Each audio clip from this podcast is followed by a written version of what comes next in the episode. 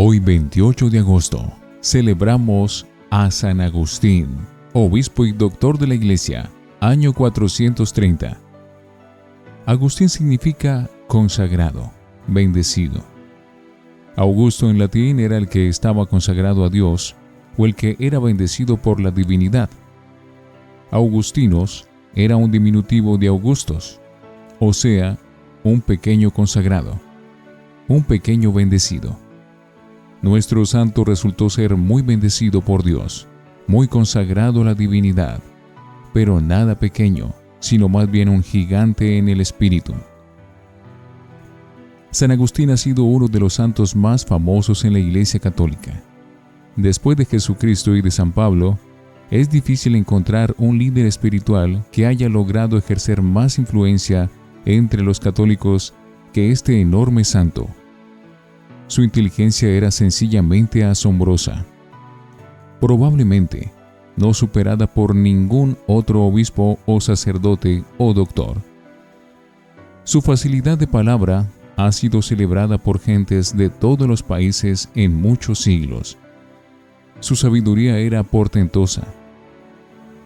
De los 400 sermones que dejó escritos han sacado y seguirán sacando para sus enseñanzas los maestros de religión en todos los tiempos.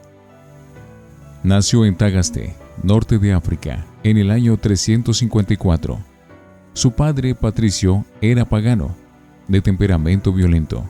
Su madre, Mónica, fervorosa católica, era una gran santa. Tenía un hermano llamado Navigio, gran amigo suyo durante toda la vida, y una hermana, que fue la primera religiosa en África y para la cual el santo escribió la famosísima regla para las religiosas en la cual se han basado los fundadores de comunidades en todo el mundo para redactar las reglas para sus congregaciones religiosas. Juventud borrascosa.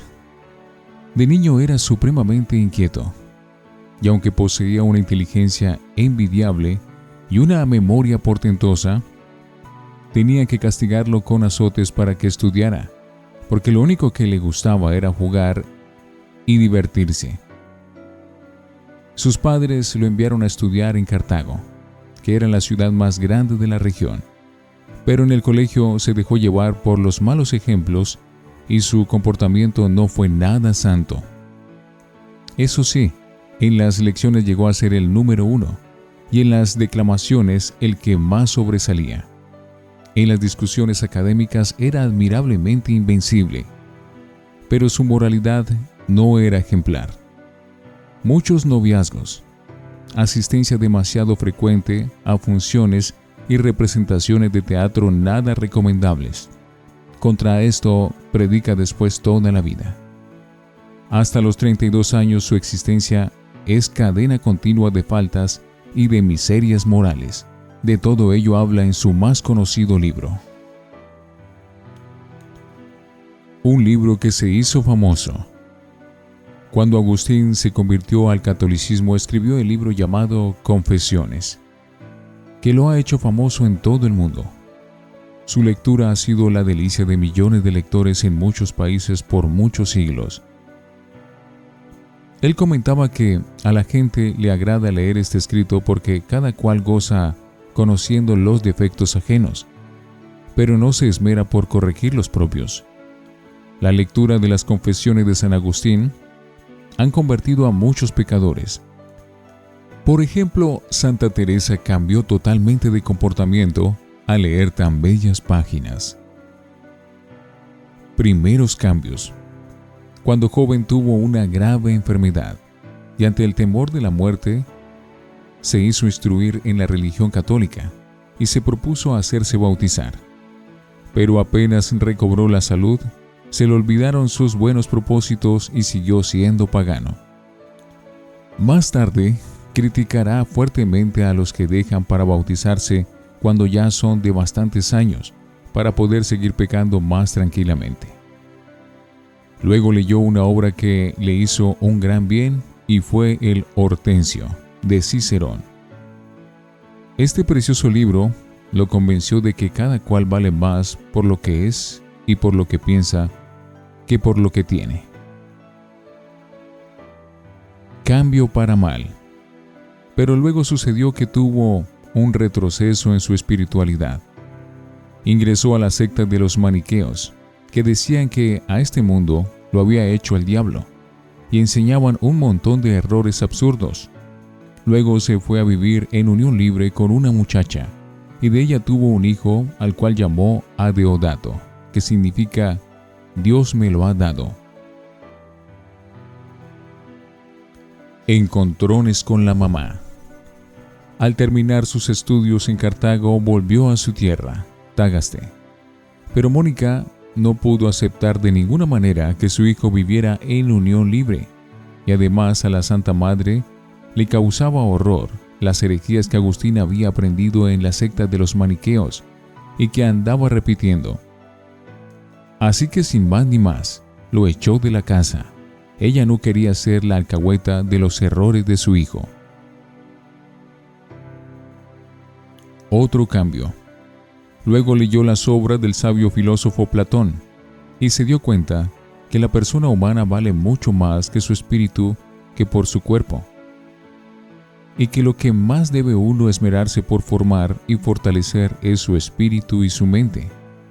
Estas lecturas del sabio Platón le fueron inmensamente provechosas y lo van a guiar después durante toda su existencia. una desilusión.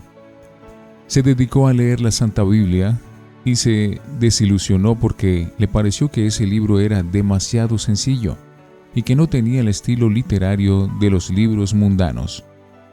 Y dejó por un tiempo de leerla. Después dirá, suspirando de tristeza, porque la leía con orgullo y por aparecer sabio. Por eso no me agradaba porque yo en esas páginas no buscaba santidad, sino vanidad. Por eso me desagradaba su lectura. Oh sabiduría siempre antigua y siempre nueva, cuán tarde te he conocido. Agustín como profesor. En Tagaste y en Cartago se dedicó a dar clases por nueve años, con notable éxito, pero luego dispuso viajar a Roma a enseñar en esa capital. Fuga fracasada. La mamá que temía que en Roma pudiera extraviársele más su hijo y perdérsele por completo, se dispuso a acompañarlo en su viaje a Roma, pero Agustín deseaba viajar solo y le engañó el día de embarcarse, enviándola a una iglesia a rezar y mientras tanto subiéndose él al barco que partió enseguida. Después diría, yo engañaba a mi madre que me amaba como nadie más lo podía hacer en la tierra.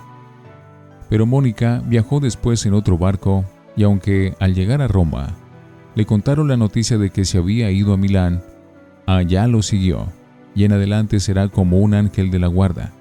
En Roma se desilusionó Agustín porque sus alumnos no pagaban nada por sus enseñanzas. Su encuentro providencial el hombre que marcó definitivamente el cambio de nuestro santo fue San Ambrosio, arzobispo de Milán.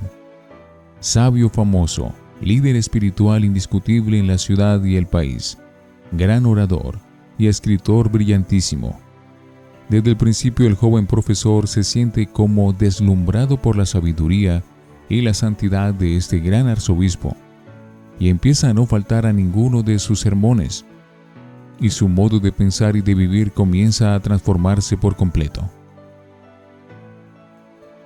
El juego que cambia una vida. Agustín tiene varios amigos que lo aconsejan y lo acompañan y animan. Son Alipio, que desde joven lo ha ayudado siempre, Elpidio, su hermano, y Adeodato, su hijo. Un día Romaniano le cuenta la historia de San Antonio Abad, que dejó su vida de riquezas y comodidades y se fue a un desierto a orar y a hacer penitencia. Y Agustín exclama, ¿Todos estos se atrevieron a dejar su vida mundana y a empezar una vida de santidad? ¿Y por qué yo no? ¿Qué es lo que me detiene para dar este paso? Y fue entonces cuando empezó a escuchar que en una casa vecina unos niños jugaban y repetían muchas veces esta frase. Abra y lea. Abra y lea. Abra y lea. Él no recordaba haber oído nunca repetir esta frase en ningún juego, y consideró aquello como un aviso de Dios, y abrió el primer libro que encontró a mano. Era la Santa Biblia, y allí encontró el capítulo 13 de la carta de San Pablo a los romanos, en el verso 13, y leyó lo siguiente. Portémonos no como nieblas de oscuridad, sino como quien obra en pleno día y en plena luz Comportémonos de la manera más digna posible. Nada de impurezas ni de vicios o excesos de ninguna clase. No nos dejemos dominar por la carne y sus concupiscencias. Romanos 13:13 Aquello fue como un relámpago en su cerebro. Empezó a llorar y se dio cuenta que su comportamiento hasta entonces había sido todo lo contrario de lo que Dios manda en esas frases que acababa de leer, y que era necesario empezar una vida totalmente nueva y distinta de la anterior. Tenía 32 años de edad. Los siguientes 40 años serán de admirable santidad, progresando cada vez más y más. La conversión. Despachó hacia el África a la madre de Adeodato, y nunca más se volverá a encontrar con ella. Abandonó para siempre los juegos de azar y las fiestas mundanas. Ya había quemado los libros de los herejes maniqueos, convencido de que lo que enseñaban eran errores horrendos, y se dedicó con todo entusiasmo a prepararse para hacerse bautizar y llegar a ser cristiano católico. Mónica gozaba lo indecible. Con razón un obispo le había dicho a ella al verla llorar y rezar tanto por la conversión de Agustín. Es imposible que se pierda un hijo por el cual ha rezado y llorado tanto. El bautismo. En la Pascua del año 387, Agustín recibe solemnemente el bautismo de manos del gran arzobispo San Ambrosio. En ese día también fueron bautizados su amigo Alipio y su hijo Adeodato, que tenía 15 años. Fue un día grande, enormemente feliz. La muerte de Mónica. La Santa Madre, que no se cambiaba por nadie, había logrado todo lo que anhelaba en esta vida, la conversión de su hijo. Ahora podía partir contenta para la eternidad. Y entonces sucedió que, viajando con Agustín hacia el África, antes de embarcarse en el puerto de Ostia, en Italia, ella se sintió morir y llamando a su hijo le dijo emocionada, Ya que me queda por esperar en esta vida, ya he logrado lo que más deseaba, verte cristiano católico. Y expiró en brazos dulcemente. Agustín la lloró amargamente y durante toda su vida guardó su recuerdo como lo más precioso de su juventud.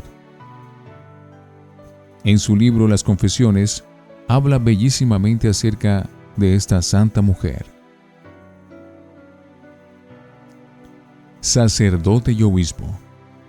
Al volver a África fue ordenado sacerdote y el obispo Valerio de Hipona, que tenía mucha dificultad para hablar, lo nombró su predicador.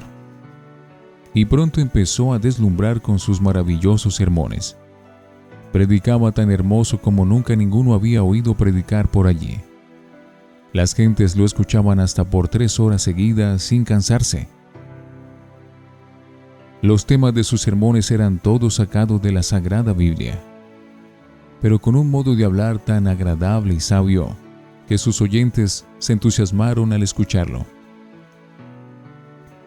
Y sucedió que al morir Valerio, el pueblo lo aclamó como nuevo obispo y tuvo que aceptar. En adelante será el obispo modelo, un padre bondadoso para todos vivirá con sus sacerdotes en una amable comunidad sacerdotal donde todos se sentían hermanos. El pueblo sabrá siempre que la casa del obispo Agustín está siempre abierta para los que necesitan alguna ayuda espiritual o material. Era el gran predicador invitado por todos los obispos y sacerdotes de los alrededores para sus grandes fiestas, y el escritor de libros bellísimos que han sido y serán la delicia de los católicos que quieran progresar en santidad. Difícilmente las gentes encontraban un pastor tan amable y bondadoso como Agustín. Él tenía la rara cualidad de hacerse amar por todos y lo veneraban como a un auténtico santo. Martillo de los herejes. Había en el norte de África unos herejes llamados donatistas que enseñaban que la iglesia no debe perdonar a los pecadores y que como católicos solamente pueden ser admitidos los que son totalmente puros. Pero ellos no tenían ningún reparo en asesinar a los que se les oponían a sus doctrinas. Agustín se les opuso con sus elocuentes sermones y sus brillantísimos escritos, y ellos no eran capaces de responderle a sus razones y argumentos.